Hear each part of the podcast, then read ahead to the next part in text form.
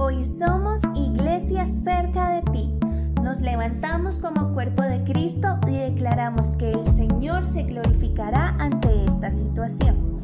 Ahora te daremos unos tips para que vivas iglesia cerca de ti y disfrutes de la presencia de Dios.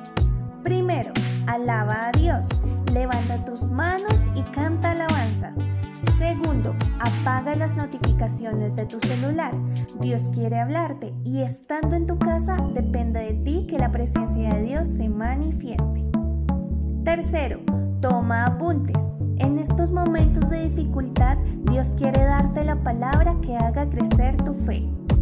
Cuarto, toma una foto y compártela en tus redes sociales utilizando el hashtag Iglesia cerca de ti y etiquetándonos como arroba un lugar cerca de ti. No podemos verte físicamente en la iglesia, así que comparte tu fe. Es una oportunidad para que impactemos a más personas por medio de las redes sociales. Quinto, medita en su palabra. Somos un lugar cerca de ti y trabajamos por una nueva generación. Ahora puedes hacer tus donaciones online ingresando a www.unlugarcercadeti.com en el link donaciones y sigue las instrucciones. Somos un lugar cerca de ti. Iglesia, buenos días. Una vez más desde un lugar cerca de ti, estamos felices de poder transmitir desde nuestra iglesia a pesar de que no hayan personas, podemos sentir el calor de la familia, el calor del hogar ahí donde usted está. También podemos experimentar la presencia de Dios. Sabemos que lo mismo que pasa aquí cada domingo está pasando ahora en cada casa de ustedes. No estamos tristes, para nada estamos desanimados, por el contrario estamos firmes en la fe, estamos avivados, estamos llenos del Espíritu y una vez vamos a compartir la palabra, una vez más vamos a compartir la palabra esta mañana. Quiero que por favor vaya conmigo al libro de Eclesiastés, capítulo 11, verso 4. Dice la palabra de Dios, el que solo mira al viento no siembra. El que solo contempla las nubes no cosecha. Vamos a leerlo una vez más. El que solo mira al viento no siembra y el que solo mira a las nubes no cosecha. No puede haber un versículo más apropiado para este tiempo que estamos viviendo. ¿Por qué? Porque todos en nuestro espíritu percibimos que estamos a punto de terminar una época. No sé, es pareciera como que algo nos está esperando al frente, no sabemos muy bien qué es, sospechamos qué es, pero no tenemos muy claro qué es lo que va a pasar. Puede ser simplemente que se acabó la cuarentena y eso sea lo que va a pasar y, y, nos vamos todos a trabajar, se acabó el tiempo de estar en casa y nos fuimos a trabajar y puede ser que esa sea la época que está delante. Si eso es lo que está pasando, chévere, volver a las actividades, eh, excelente volver a retomar el trabajo, eh, las cosas que hacíamos usualmente. Pero, ¿y qué tal si eso no es lo que está al frente? ¿Qué tal si lo que percibimos en el espíritu que está a punto de pasar sea algo de lo que la palabra de Dios llama el regreso de Cristo? Y el regreso de, del Salvador. ¿Qué tal si lo que está a punto de terminar sea una de las dispensaciones que la Biblia tiene? Si usted conoce la palabra y si no la conoce, se lo quiero decir esta mañana. En la palabra de Dios hay siete dispensaciones.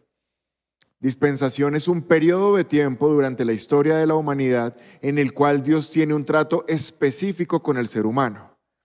Eh, la Biblia tiene siete dispensaciones, las tengo aquí en orden para no confundirlas.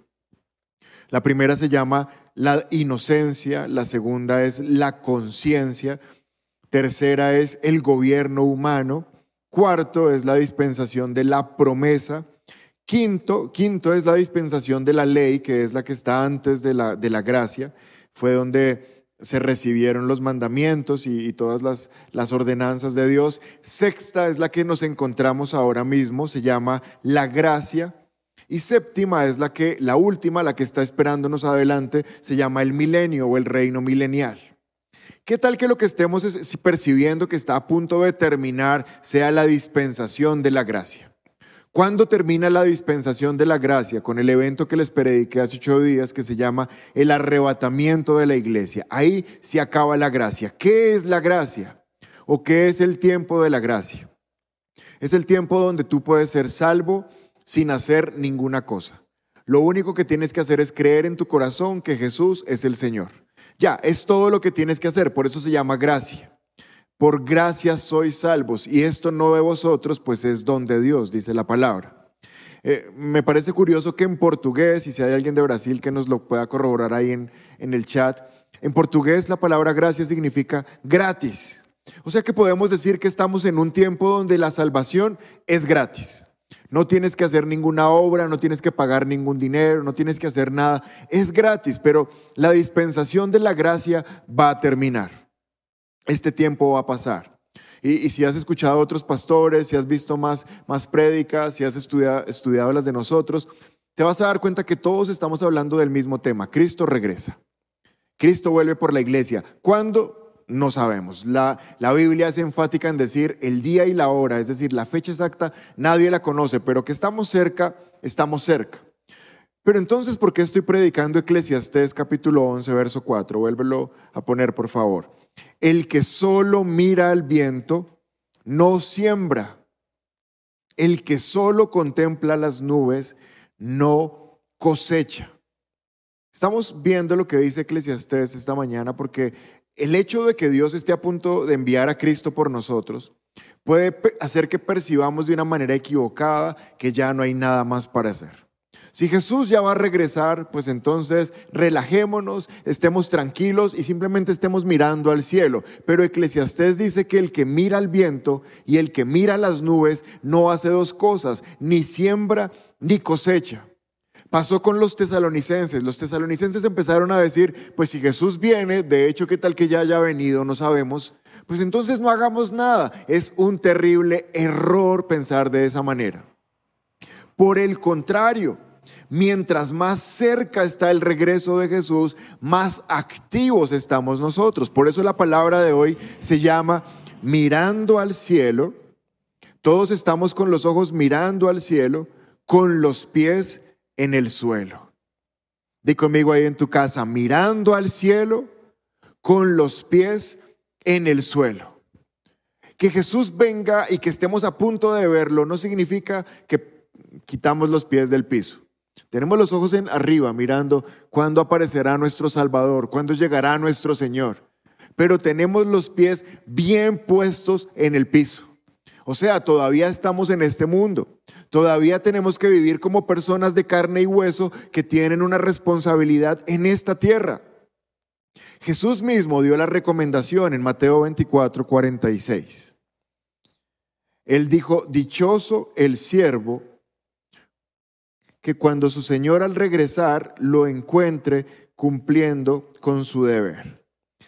Dichoso el siervo que cuando el Señor Jesús regrese, lo encuentre cumpliendo con su deber. Quiero que pongas esta frase ahí en tus apuntes. Mientras esperas al Señor, cumple con tu deber. Mientras esperas, cumple. Mientras el Señor regresa por nosotros, haz lo que tienes que hacer. Estamos viviendo una época súper extraña. De hecho, muchas personas, aún de nuestra iglesia, ya están en vacaciones. Acabaron de entrar a estudiar, a trabajar, al colegio y ahora no pasó ni un mes, dos meses, ya están en vacaciones. Y se percibe rarísimo ir a descansar sin estar cansado. A ti te dan vacaciones cuando ya tienes acumulado, me he esforzado mucho, este semestre trasnoché muchísimo haciendo trabajos, este semestre sí que trabajé horas extras, ya merezco descansar. Pero hay personas que acabaron de ingresar a estudiar o trabajar y ya están descansando. Se siente raro descansar sin haber hecho mucho. Se siente raro porque tu cuerpo y tu mente realmente no necesitan descanso. Pero lo que el Espíritu Santo me estaba mostrando, y quiero que prestes atención en esto, no es que saliste a vacaciones, no es que estás en periodo de descanso, simplemente Dios hizo que aplazaras lo que tenías que hacer en este tiempo, aplazaste para poder concentrarte en lo que sí tienes que hacer para Dios. Y, lo voy a repetir porque no sé si estuvo claro lo que, lo que dije. No es que te sacaron rápido a vacaciones para que puedas ir a descansar porque tú no estás cansado. Es que Dios hizo un aplazamiento en las actividades que absolutamente todos teníamos que hacer y nos las aplazó, las puso en modo de stand-by para poder ayudarnos a concentrar, a enfocarnos en lo que Él quiere que hagamos en este momento. Saca de tu cabeza, yo también tengo que sacarlo de la mía, que estoy en periodo de descanso. No estoy en periodo de descanso porque no estoy cansado. Estoy en periodo, por el contrario, de reclutamiento. ¿Sabes qué pasa? A, veces los jóvenes, por lo menos en Colombia, no sé en otros países, nos pueden contar, pero al menos acá, un joven sale de bachillerato y va por la calle y, no está estudiando en la universidad, no ha empezado a trabajar y de, repente aparece un camión con gente del ejército y, se bajan y le piden sus papeles y se dan cuenta que no tiene una libreta, un cartón, un carnet que en Colombia se llama libreta militar y, y si no lo tiene, se sube al camión y debe ir a prestar servicio militar obligatorio. Porque de hecho si no lo presta con una causa justificada, eso es un delito. Pero, ¿qué pasó? E, el joven diría, pero no me lleven, eh, apenas estoy saliendo de 11 años de estudio, estoy cansado. Pues realmente no nos importa que estés cansado, tienes que ir a cumplir con una función, se llama reclutamiento. El ejército siempre está en reclutamiento. Y esto el Espíritu Santo me mostraba. No puedes descansar porque no estás cansado, no estás saliendo a descansar, estás siendo reclutado. Está siendo reclutado para algo que Dios nos va a poner a hacer. Efesios capítulo 5, verso 16. Dice la palabra de Dios, saquen el mayor provecho de cada oportunidad en estos días malos. Clávale la mirada a ese versículo. Aquí hay una, una revelación grande que quiero que se quede impregnada en tu corazón. Y quiero que la empieces a hablar y se la empieces a contar a cuanto persona conozcas a, cuanta chat estés incluido. Quiero que le empieces a contar esta revelación a las personas. Efesios 5:16, saquen el mayor provecho de cada oportunidad en estos días malos. Léelo ahí conmigo. Saquen el mayor provecho de cada oportunidad en estos días malos. Vamos, di conmigo oportunidad. Ahora di conmigo días malos. Una vez más, di conmigo oportunidad. Y vuelve a decir días malos. ¿Qué está diciendo Pablo a los Efesios? Cuando la gente, cuando la comunidad, cuando la sociedad, cuando las noticias ven días malos, la iglesia ve oportunidad. Es una cosa que Dios me mandó a decirte en esta mañana. Para nosotros la crisis se escribe con O, no se escribe con C. Ahora mi hijo me debe estar escuchando y me va a preguntar, papá, ¿cómo así? O sea, crisis es con C. Y yo le voy a decir, no, hijo. Para los cristianos, crisis es con O. Porque para nosotros, crisis se escribe con O, puedes poner la frase, con O de oportunidad. El mundo está en crisis, el mundo está en caos, pero nosotros como iglesia no estamos en caos, estamos en tiempo de oportunidad. ¡Wow! Eso es lo que debemos comprender como iglesia. Por eso no nos tenemos que afanar. La palabra dice, por nada estéis afanosos. Y quizás tú puedes pensar, claro, Dios puso ahí que por nada estéis afanosos, pero como Él no sabía que iba a haber una epidemia y una pandemia y que íbamos a estar todo el mundo y todas las naciones de la tierra encerrados, sí Él sabía. Él ya conocía este tiempo y a pesar de que Él conocía que íbamos a estar confinados, sin producir, sin tener muchos recursos para comer, aún así la palabra dice, por nada estéis afanosos porque la iglesia no está en crisis, la iglesia está en Cristo y cuando todo el mundo está en tiempos malos, yo quiero que tú cambies la mentalidad y digas, la crisis para nosotros es oportunidad. Entonces, ¿qué deberíamos estar haciendo? Porque Mateo 24, 46 dice que cuando el Señor regrese, debe encontrar que cada uno de nosotros está cumpliendo con su deber, con tu deber. No debes estar cumpliendo con lo que te recomiendan. No debes estar cumpliendo con lo que tú crees que deberías estar haciendo. No debes estar cumpliendo con tu servicio voluntario. No debes estar cumpliendo con lo que a ti te parece que es suficiente, pero que a veces ya es demasiado. No, con lo que debes estar cumpliendo cuando Jesús regrese a la tierra es con tu deber. Hay unos deberes que tú tienes. Y, quizás son parecidos al que está sentado al lado tuyo, pero quizás son completamente opuestos al que está al lado tuyo.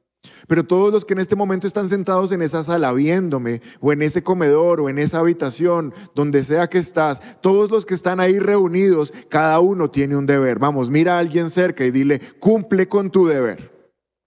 E, y aquí es cuando las mamás aprovechan y le dicen a los hijos, si ve, escuche lo que están diciendo, cumple con tu deber. Hijo, es el momento de desquitarte de todo lo de estas semanas de cuarentena. Desquítate y dile, mamá, cumple con tu deber tú también. Eso. Sí, yo sé, se siente un fresco. Vamos, esposo, dile a tu esposa, cumple con tu deber. Gloria a Dios. Dios está sanando nuestros corazones esta mañana. ¿Cuál es nuestro deber en este tiempo? Todos tenemos deberes, todos tenemos deberes en esta tierra. Y voy a contarles de, de mi historia.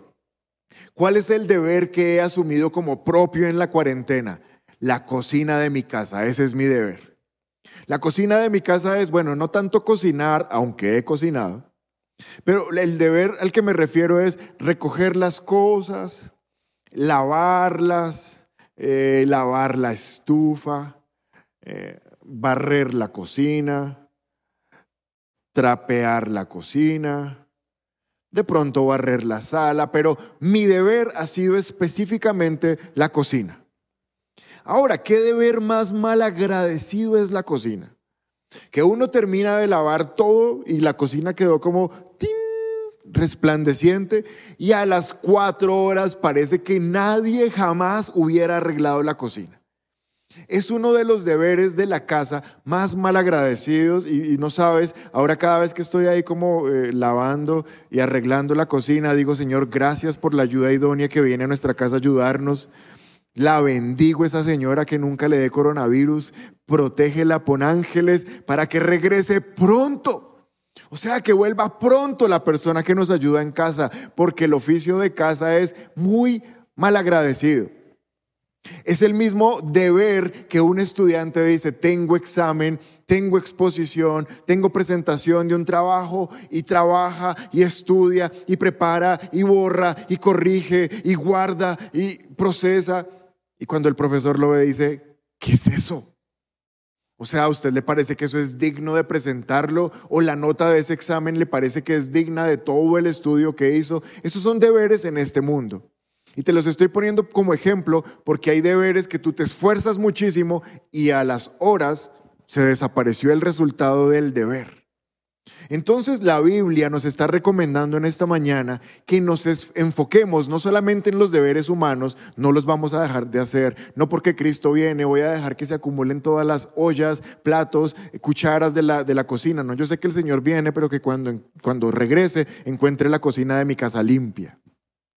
Pero la palabra de Dios en Mateo 24 me está diciendo que como cristiano debo cumplir un deber una tarea, una obligación, una responsabilidad, un propósito, un encargo que no va a desaparecer a las tres horas porque alguien lo desordenó, sino que hoy te quiero mostrar cuatro encargos, cuatro encargos que si tú los empiezas a hacer hoy, mañana, lunes, esos encargos no se van a borrar como la losa sucia después del desayuno, sino que van a perdurar durante toda la eternidad. Por eso es tan bueno cumplir con estos deberes. El primero de esos deberes se llama la oración. Esdras capítulo 8, verso 23, dice la palabra, así que ayunamos y oramos a nuestro Dios pidiéndole su protección y Él nos escuchó. Déjalo ahí para que lo puedan leer en casa. Así que ayunamos y oramos a nuestro Dios pidiéndole su protección y Él nos escuchó. En la Biblia tú vas a encontrar frecuentemente historias de personas que estaban pasando por momentos súper duros. Tiempos difíciles, tiempos de guerras, tiempos de plagas y tiempos de hambres.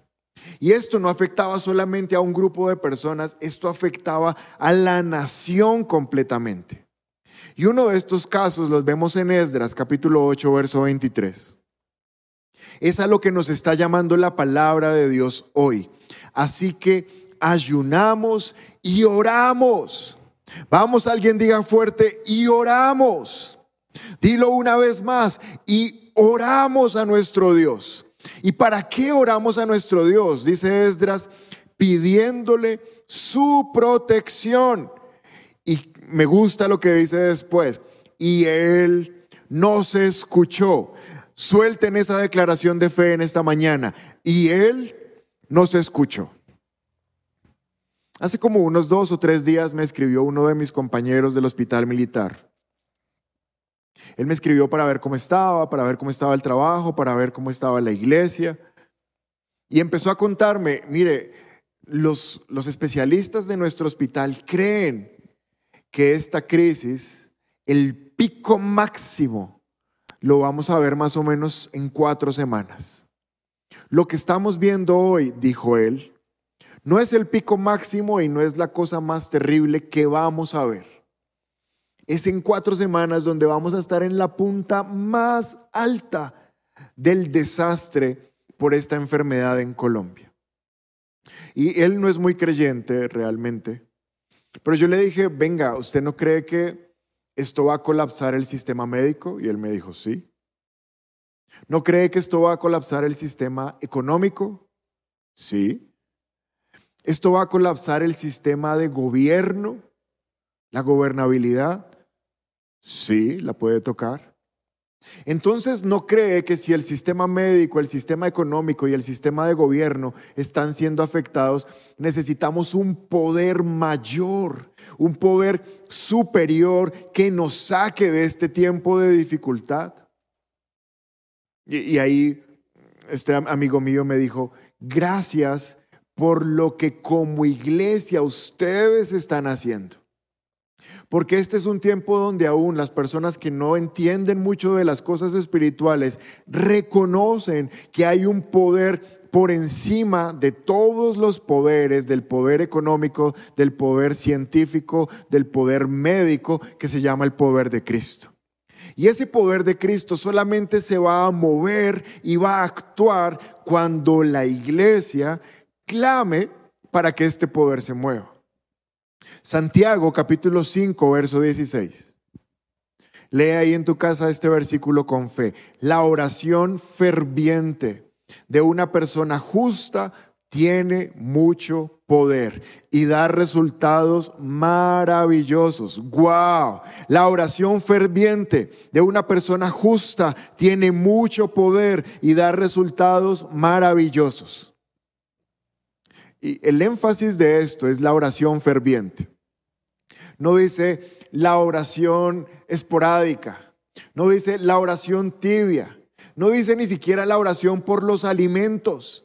No, la llama oración ferviente. Y estaba revisando y la palabra ferviente tiene la misma raíz, vienen del mismo, del mismo origen de hervir. La oración que Santiago dice que tiene mucho poder no es la oración que tú haces cuando sales de la casa y dices, ay Dios mío, por favor, que hoy no me pase nada. Amén. Esa no es una oración ferviente, porque dice que tiene que ser una oración de fuego, tiene que ser una oración exagerada, tiene que ser una oración que está hirviendo. Tú tomas agua y la pones en la estufa para hervirla. Y cuando la colocas y enciendes el fuego, no dices, ay, ya hirvió y te la te sirve para lo que la vas a usar porque tiene que estar hervida. No, tú pones agua en la estufa y tienes que esperar. Y se empieza a poner tibia. Y empiezan a aparecerle como unas burbujitas por allá en lo más profundo. Y se empieza a agitar y empieza a salir humo. Y mucho más adelante, minutos después, el agua se está agitando y el agua está lista para quemar y para causar un daño fuerte, para causar un resultado fuerte. Pero no por poner el agua y medio encender la estufa un momentito, ya el agua está hirviendo, no. Y nosotros a veces queremos que en tres, cinco, diez minutos, a veces de una oración desganada, como si Dios, aquí llegué. Por allá, ¿cómo está todo bien? No, sí, aquí también. No, eso no es una oración ferviente. Este es un tiempo donde la iglesia debe cumplir su deber.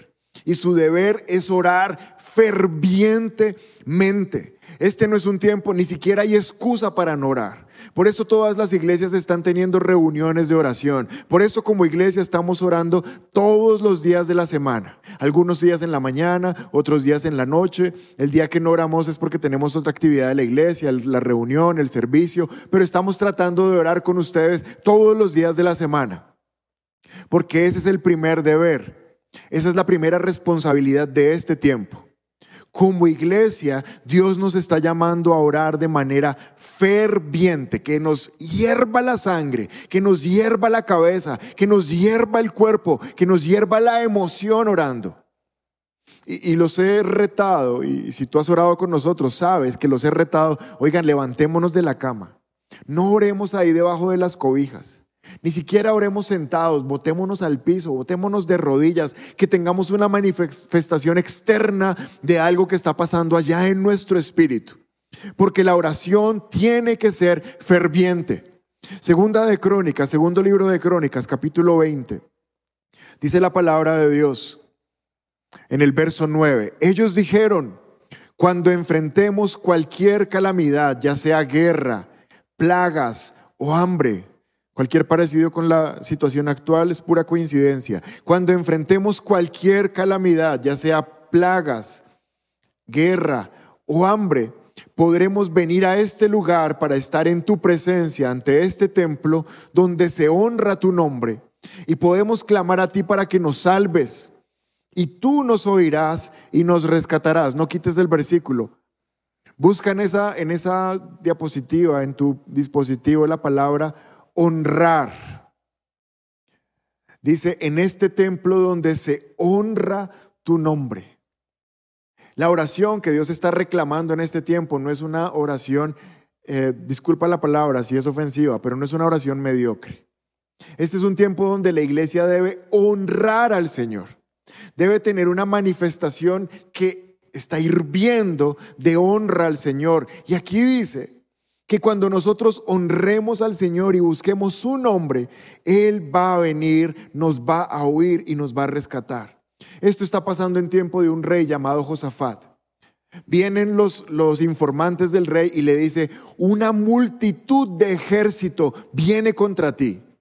Una multitud viene a arrasar con absolutamente todo. Ese ejército en esa época es como si hoy dijéramos, el coronavirus viene y viene a arrasar con todo. Y Josafat hizo lo más sabio que podía hacer. Dijo, todo el mundo va a orar. Toda la ciudad vamos a estar en ayuno. Ninguno va a estar perdiendo el tiempo. Ninguno va a pensar, ay, viene el ejército, nos mandaron a vacaciones. No, no te están mandando a vacaciones. ¿Sabes qué está pasando? Te están reclutando dentro de un ejército que tiene que salir al frente a orar.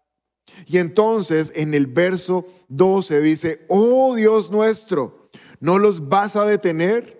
Somos impotentes ante este ejército, somos impotentes ante esta pandemia, somos impotentes ante la crisis económica, somos impotentes ante el terror. Dios nuestro, ¿no lo vas a detener? No sabemos qué hacer, está diciendo Josafat, el rey. No sabemos qué hacer, pero en ti buscamos ayuda. La iglesia se tiene que levantar a orar. Si eres de esta iglesia, puedes orar con nosotros todos los días a las 6 de la mañana por YouTube. Ahí vamos a estar orando. Pero a pesar de que estemos ahí, tú también tienes que tener una vida privada de oración. Si eres de otra iglesia, anima a tus consiervos, a, los líderes, a los pastores. No sé, anima a las personas que conozcas. Invítalos a orar. ¿Por qué debemos orar? Número uno, por la iglesia. Debemos orar para que los pastores en esta época estén encendidos, estén en fuego, estén avivados, para que tengan el mensaje claro de Dios y se lo transmitan a las personas, que no se inventen cosas que no son para este tiempo. Hay un mensaje claro de Dios para este tiempo. Pero el pastor necesita revelación para tomarlo del cielo y ponerlo en la tierra. Pero mientras Él lo hace y se prepara, su iglesia, sus ovejas, sus líderes, su grupo cercano debe estar orando, Señor, bendice a mi pastor. Dale revelación, dale una sabiduría sobrenatural. Hazlo entendido en los tiempos. Permite que mi pastor comprenda para qué está este tiempo. Ora para que tu pastor no se enferme. Ora para que tu pastor tenga suficiente para comer.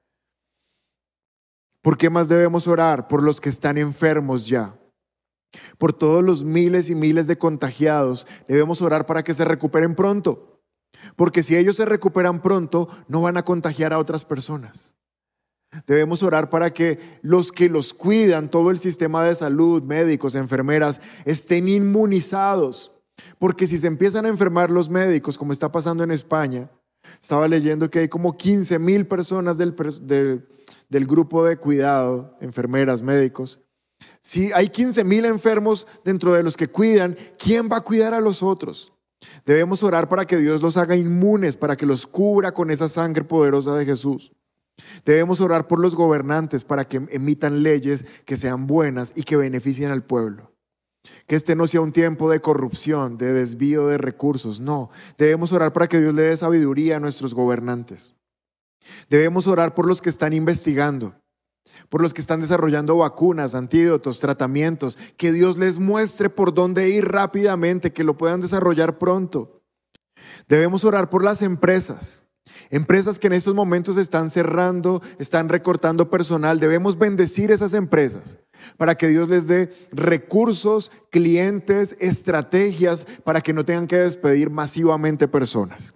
Debemos orar por los adultos mayores que están confinados en casas, muertos del miedo, porque como este virus mata más personas de 65 años en adelante, ellos están desesperados, angustiados, pero aburridos. Y hay que orar para que el Espíritu les anime y los mantenga vivos, los mantenga vigorosos. Debemos pararnos a orar en contra de este virus y reprenderlo en el nombre de Jesús. Y alguien dirá, pero es un virus. ¿Cómo vamos a, ese virus no nos va a escuchar? La palabra de Dios dice que Jesús reprendió la fiebre de la suegra de Pedro y la fiebre la dejó. Es decir, que tenemos autoridad para orar en contra de este virus. Primer deber que como iglesia debemos estar cumpliendo en este tiempo se llama oración. Segundo deber, animar a otras personas. Mira esta frase, esta frase es muy buena. Estas frases que les estamos poniendo no son solamente para que se vean bonitas las prédicas.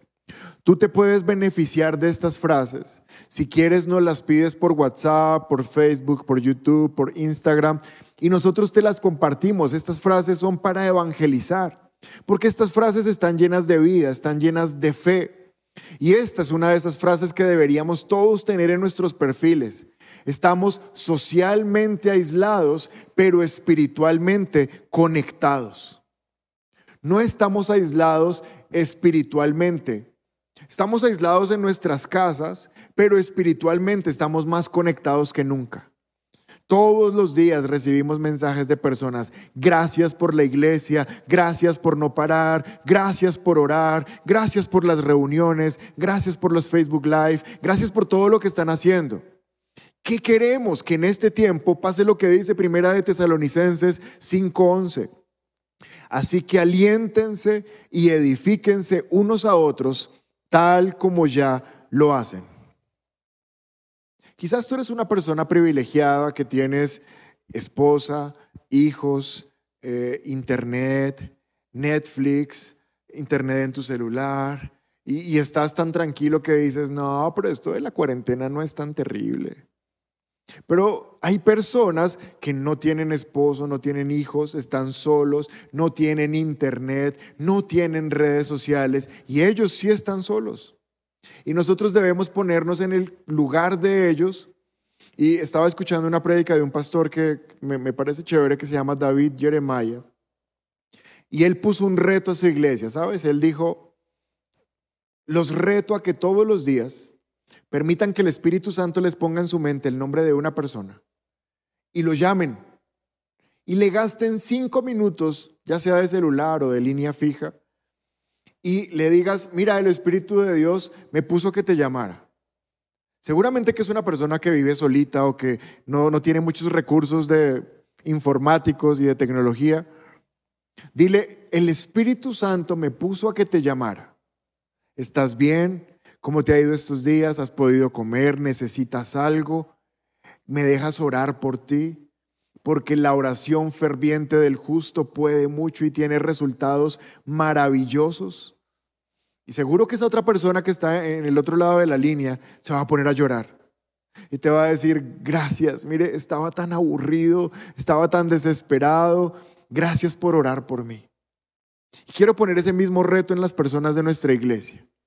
Todos los días, dile al Espíritu Santo que te muestre una persona que necesita una llamada de cinco minutos. Y en esa llamada hazlo sentir especial, hazlo sentir importante, pregúntale cómo le ha dado la cuarentena, si ha comido bien, si quizás tú le puedes servir en algo que, que, no ha podido salir de casa y necesita que se lo lleves, no sé, un medicamento, algo que le esté faltando y termina la llamada diciéndole, ¿me dejas orar por ti? Lo vas a matar de la dicha. Le vas a llenar el, corazón de felicidad. Porque lo segundo que debemos hacer es nuestro deber. Lo estoy poniendo como un deber. Te estoy reclutando como miembro de la iglesia de Cristo para que asumas este deber. Busca a otra persona que pueda estar desanimada y llámala. ¿Y qué tal si coinciden varias personas y en el mismo día la llaman dos o tres veces? ¿Qué va a pasar con el día de esa persona? Va a ser de los días más felices. Estamos socialmente aislados, pero espiritualmente conectados. Tercer deber para este tiempo. El primero es la oración ferviente. El segundo es animar a otra persona. Pero hay un tercer deber para este tiempo. Se llama predicar salvación. Predicar salvación. Escuché esta historia, es real, pasa en España, pasa en Italia y pasa en Estados Unidos. Hay tan pocos respiradores, eh, respiradores son unas máquinas que mantienen vivas a las personas, es una fuente de vida, pero hay tan pocos respiradores disponibles porque hay tanta gente enferma que a veces a los médicos les toca cruelmente, pero no porque ellos quieran, decidir qué persona se va a conectar al ventilador. Es como que si tienen cinco pacientes, decidir cuál se va a morir. Y quiero que tú te pongas en el papel de esos médicos. Vamos a hacer un ejercicio y lo vamos a hacer interactivo. Piensa que tú eres un médico. Y piensa que tú estás en una unidad de cuidado intensivo y esta es tu máquina de respiración. Ahora piensa que tienes cinco personas. ¿Cuál criterio vas a usar para decidir a quién salvas y a quién mandas al otro lado. ¿No te parece que es una situación difícil? Me contaron de un experimento social que hicieron, no sé en qué país, y le preguntaron a una persona, eh, ¿qué le parece quedarse en casa? Y él decía, pues bueno, sí, normal. Igual si uno sale y, tiene contacto con gente, serán que 30 personas, no sé. Y le dijeron, ¿qué tal que estas 30 personas que van a entrar en este momento al lugar donde estamos, fueran los que usted contagia y se van a morir. Y empezaron a entrar y todos eran miembros de la familia de la persona que entrevistaba. Ahora sí le pareció importante quedarse en casa. Ahora sí le pareció que era importante no contagiar a esas personas para que no murieran. Y ese mismo experimento lo estamos haciendo esta mañana. ¿A quién salvas y a quién matas? Suena terrible, pero al no conectarlos, los estás matando. Mi respuesta sería, no, yo no quiero conectar ni desconectar alguno. Mírame un segundo, mira la pantalla. Pues lo mismo sucede con la predicación del Evangelio. Cada vez que tienes la oportunidad de predicarle a alguien de Cristo y no lo haces, es como que le estás negando la oportunidad de conectarlo a una máquina que le va a dar vida eterna. Y cada vez que tú dices, ay, pero alguien más le va a predicar otra persona le va a compartir. No eres tú, porque tienes el deber. No es la sugerencia, es el deber de predicarle a todas las personas que te conozcan. Porque si ellos no se salvan y van al infierno, cuando estén ahí, van a gritar desde ese lugar y te van a decir, ¿por qué no me conectaste? ¿Por qué no me predicaste si sabías que ese era el ventilador que me iba a dar vida eterna? La palabra de Dios dice en 2 de Pedro 3:9 que el Señor no es lento para cumplir la promesa, él no es lento para regresar, sino que es paciente. Lo que Dios está haciendo es ser paciente y no quiere que nadie sea destruido. Él quiere que todas las personas se arrepientan. Yo he denominado este tiempo un tiempo de olla express. ¿Qué es una olla express? Una olla a presión. E, es un aparato de la cocina en el cual tú pones carne o pones granos que están muy duros y al estar a esa presión tan fuerte se ablandan, se ponen, eh, se pueden comer, se ponen digeribles. Y yo creo que este tiempo de pandemia es un tiempo de olla express. Está metiendo a las personas que son duras en esa olla y se les está ablandando el corazón para que reciban a Cristo. Pero de nada sirve que ellos se ablanden si no hay otra persona que aproveche que están blanditos y les predique la palabra. Segunda de Corintios capítulo 6, verso 1. Dice, como colaboradores de Dios, les suplicamos que no reciban ese maravilloso regalo de la bondad de Dios y luego no le den importancia. Nosotros rogamos que las personas no escuchen estas palabras y después no le den importancia. Verso 2, pues Dios dice, el que lo dice es Dios, pues Dios dice. En el momento preciso te oí, en el día de salvación te ayudé Efectivamente, el momento preciso es ahora. Hoy es el día de salvación. Alguien diga en sus casas, hoy es el día de salvación. ¿Cuándo es el día de salvación? Es hoy. Hoy es el día que las personas deben conocer a Cristo. Y no lo van a conocer a Cristo si tú y yo no les predicamos. Nuestro tercer deber es predicar la palabra.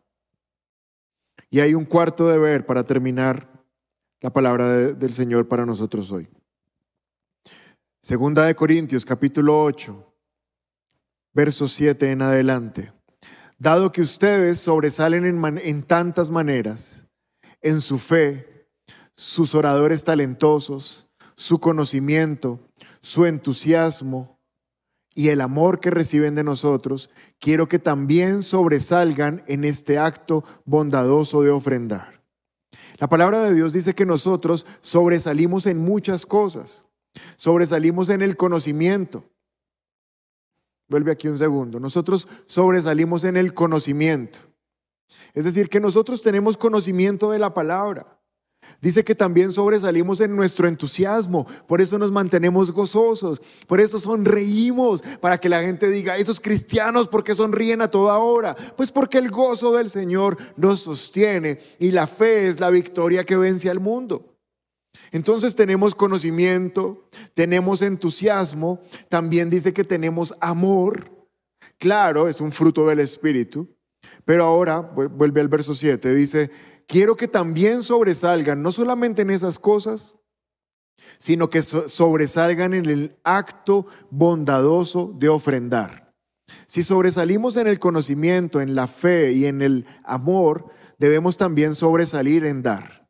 No estoy ordenándoles que lo hagan, pero pongo a prueba qué tan genuino es su amor al compararlo con el anhelo de otras iglesias.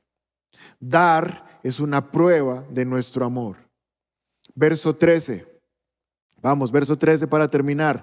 Claro, con eso no quiero decir que lo que ustedes den deba hacerle la vida fácil a otros y difícil a ustedes. Solo quiero decir que debería haber cierta igualdad. Ahora mismo ustedes tienen en abundancia y pueden ayudar a los necesitados. Más adelante ellos tendrán en abundancia y podrán compartir con ustedes cuando pasen necesidad. De esta manera habrá igualdad. Verso 15. Como dicen las escrituras, a los que recogieron mucho nada les sobraba y a los que recogieron solo un poco nada les faltaba. ¿Cuál es el cuarto deber? ¿Cuál es la cuarta obligación para este tiempo? Dar. Tenemos que dar. porque hay personas que recogieron poco y hay otros que quizás recogieron más. Y este no es un tiempo para que lo que recogiste de más lo apretes y no lo quieras soltar. No, la palabra de Dios dice, este es un momento donde mostramos nuestro amor mediante la generosidad. El cuarto deber de la iglesia en este tiempo es dar. Y aquí es donde aparecen los tacaños a criticar. Ah, los pastores en estas épocas de escasez, de estrechez, quitándole el dinero a la gente. Mira, pues no des. Y quédate con tu dinero. Pero esto es para las personas que han comprendido que es más beneficioso dar que recibir. Y la palabra de Dios me está dando un principio. Y este principio es sobre todo para los tacaños. La palabra de Dios dice que demos mientras otras personas están en necesidad, para que cuando nosotros pasemos necesidad podamos recibir de otras personas. Sabes, cuando tú le das a alguien, lo que estás haciendo es sembrando. Y no necesariamente de esa persona vas a cosechar, sino que Dios va a utilizar otro recurso para darte a ti cuando estés en necesidad. Porque si hoy estás bendecido, no quiere decir que mañana también lo estés. Hoy es el tiempo, iglesia, con esto termino, hoy es el tiempo que los que recogieron un poco más, siembren para los que recogieron un poco menos. Como iglesia no estamos recogiendo recursos ni para pagar arriendos, ni para pagar servicios, ni para pagar nóminas. No, la iglesia tiene para eso. Para lo que estamos recogiendo recursos de este tiempo es para darle a los que están en necesidad. Porque hay personas que están pasando necesidad. Y no es una sugerencia, es un mandamiento. Fuiste reclutado para dar. Y si tú no tienes en este momento para dar, no te preocupes. De hecho, si estás en angustia y necesidad y eres miembro de nuestra iglesia, déjanoslo saber, que el Señor está multiplicando ahí para que podamos ayudar. Pero los que no están en crisis, los que no tuvieron que cerrar sus empresas, los que siguen recibiendo un ingreso, les animo como soldados de Cristo reclutados para esta época a que podamos dar. Porque sabemos que Cristo viene. Recuerda el título de la palabra de hoy. El Señor viene. Tenemos los ojos puestos en el cielo. Estamos mirando al cielo, tenemos la expectativa de que Él va a regresar, tenemos la expectativa de que es pronto, pero mientras eso ocurre, tenemos los pies en el suelo. Entonces, resumen, hemos sido reclutados para cuatro cosas, no se te puede olvidar. Primera, oración. La oración en este tiempo debe ser ferviente, llena de fuego. No puede ser una oración escuálida. Número dos, predicación de la palabra. Es un tiempo para traer salvación a todas las personas que nos conocen. Número tres, animar a las otras personas. Recuerda y pídele al Espíritu Santo, Señor, muéstrame qué persona está desprotegida y debe recibir una llamada de ánimo. Y número cuatro, cuarto deber, dar. Compartir de lo que tú tienes. Puede que no tengas demasiado, pero lo que para ti puede ser de sobra, para otro puede ser lo único que tiene. Amén. Bueno, muy bien. Y esta mañana tenemos la cena del Señor. Aquí traje los elementos con los cuales voy a hacer mi cena. Recuerda que te animé, puede ser un jugo de uva o un jugo de mora, lo puedes hacer o lo puedes ya procesado, no hay problema. Pan son los elementos que vamos a tener esta mañana para la cena del Señor. Y vamos a, revisar lo que dice el libro de Lucas, capítulo 22, verso 17 en adelante. Dice el verso 17, luego tomó la copa, dio gracias y dijo, tomen esto y repártanlo entre ustedes. Les digo que no volveré a beber del fruto de la vid hasta que venga el reino de Dios. Verso 19, también tomó pan y después de dar gracias lo partió y se lo dio a ellos. Este es mi pan entregado por ustedes, hagan esto en memoria de mí. Verso 20, de la misma manera tomó la copa y después de la cena dijo, esta copa es el nuevo pacto en mi sangre que es derramada por ustedes. Hoy es un momento absolutamente mágico, no tiene precedentes, al menos en nuestra iglesia. Eh, es un momento histórico y es un momento espiritualmente súper poderoso. Porque ustedes en sus casas tienen la oportunidad de compartir la cena con sus familias. Hoy vamos a hacerlo, los papás o las mamás que estén en casa pueden repartir la cena aún a sus hijos pequeños, a sus niños. Quiero que todos participen de la cena del Señor. ¿Por qué digo que es un momento histórico y espiritualmente muy fuerte? Porque en Éxodo capítulo 12 ustedes van a encontrar la historia de la Pascua, cuando el pueblo de Israel estaba a punto de ser sacados de la esclavitud a la libertad.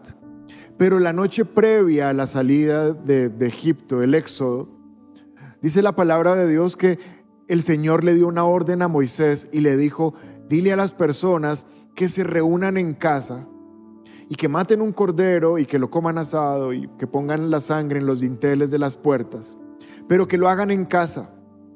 Y nosotros hemos estado acostumbrados a tomar la cena del Señor en la iglesia. Pero ahora al hacerlo en casa es como que Dios te está diciendo, prepárense, prepárense porque estamos a punto de salir a nuestra libertad. Ya sea que nuestra libertad se llame que la epidemia pasó, o ya sea que nuestra libertad se llame arrebatamiento de la iglesia y llegar al cielo, porque Jesús dijo en Lucas que Él no lo volvería a tomar hasta que viniera en su reino. ¿Y qué tal, solamente qué tal que nosotros no lo volviéramos a tomar, sino que la próxima vez que compartamos la copa y el pan sea en su reino? Nadie lo sabe. Pero sea como sea, que esta es la última o sea una de muchas que nos faltan, Hoy estoy feliz de poder dirigir la cena y que tú lo estés tomando en casa. Y creo que mientras he hablado ya te he dado tiempo para que alistaras los elementos. Yo ya tengo listos los míos. Y quiero que tomes el pan, papá, mamá, y empieza a repartir un pedazo de pan a tu familia.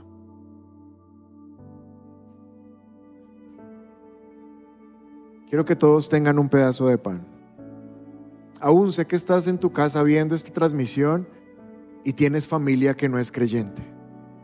Invítalos a, tomar la cena. Alguien dirá, pero la palabra dice que no lo tomes indignamente. Sí, entonces vamos a orar antes de tomarla para que ninguno lo tome indignamente.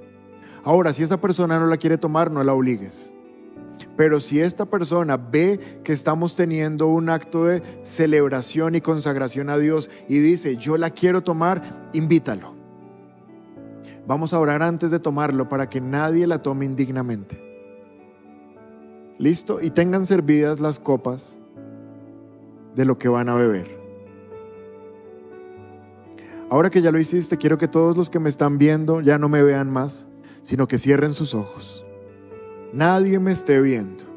Todos ahí con sus ojos cerrados. Aún los niños, niños, ojos cerrados. Y vamos a repetir todos esta oración como si fuera la primera vez. Digan conmigo, Señor Jesús, te doy gracias por invitarme a participar de la Santa Cena. Hoy reconozco que he pecado. Hoy reconozco que he fallado y que he tenido una vida que no es digna de un hijo de Dios. He llevado una vida que quizás no es digna de heredar la vida eterna. Pero hoy me arrepiento de todos mis pecados. Hoy me arrepiento de toda la deshonra y de toda la burla y aún de la incredulidad que ha habido en mi corazón. Y te recibo como mi único y suficiente Salvador. Como el ladrón en la cruz, ya en sus últimos minutos antes de partir, así como ese ladrón, yo te digo, Jesús, ten compasión de mí y acuérdate de mí cuando estés en tu reino. Hoy Señor te pedimos que tengas compasión de todas las personas que están viendo esta transmisión. Y sea la primera vez que toman la cena, o sea una de cientos de veces, Hoy vamos a recibir el mismo trato de hijos de Dios que están purificados y que están lavados bajo la sangre de Jesús. Hoy sometemos todos nuestros pecados bajo la sangre del Cordero y participamos con honra y con respeto de la Santa Cena, porque tú la instituiste como un sacramento que nos iba a mantener recordando que volvías por nosotros. Hoy creemos en ti, creemos en tu nombre, creemos en tu resurrección y creemos en tu regreso. En el nombre de Jesús. Amén. Ahora puedes comer el pan y mientras lo masticas quiero que le des gloria a Dios. Este es un momento épico, este es un momento glorioso. Acto seguido puedes beber la copa.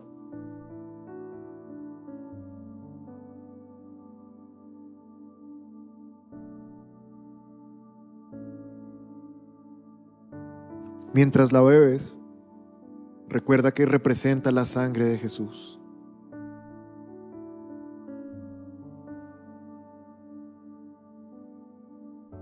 Y recuerda que esa sangre fue derramada para cubrir y limpiar completamente tu pecado. Ahora no eres pecador, ahora eres un justo. Y por eso puedes orar fervientemente, porque la oración del justo puede mucho. Y como has sido justificado por la sangre de Jesús, puedes orar y eres escuchado. Padre, gracias por esta reunión, gracias por la palabra que nos has dado. Oramos, Padre, para que podamos recibir esa encomienda, entender que tenemos un deber, que no es una sugerencia, que como nuestro Dios nos estás acuartelando, nos estás reclutando para dar esta batalla, que es una batalla fuerte, y queremos salir hallados fieles en esa encomienda. En el nombre de Jesús te bendecimos y te damos toda la gloria Amén y amén. Bueno, muchas gracias por estar conectados. Nos vemos el miércoles en nuestro servicio y si quieres conectarte con nosotros en las reuniones de oración, mañana lunes, 7 de la noche vamos a estar orando. Feliz día, dale un abrazo ahí a alguien de tu familia. Hoy es un día de mucha, de mucha gloria y de mucho regocijo. Dios los bendiga, nos vemos pronto. Si te gustó este video, aquí puedes encontrar el contenido más reciente, algo especial para ti y el recomendado del mes. Recuerda suscribirte, activar las notificaciones y seguirnos en todas nuestras redes sociales. Somos un lugar cerca de ti y trabajamos por una nueva generación.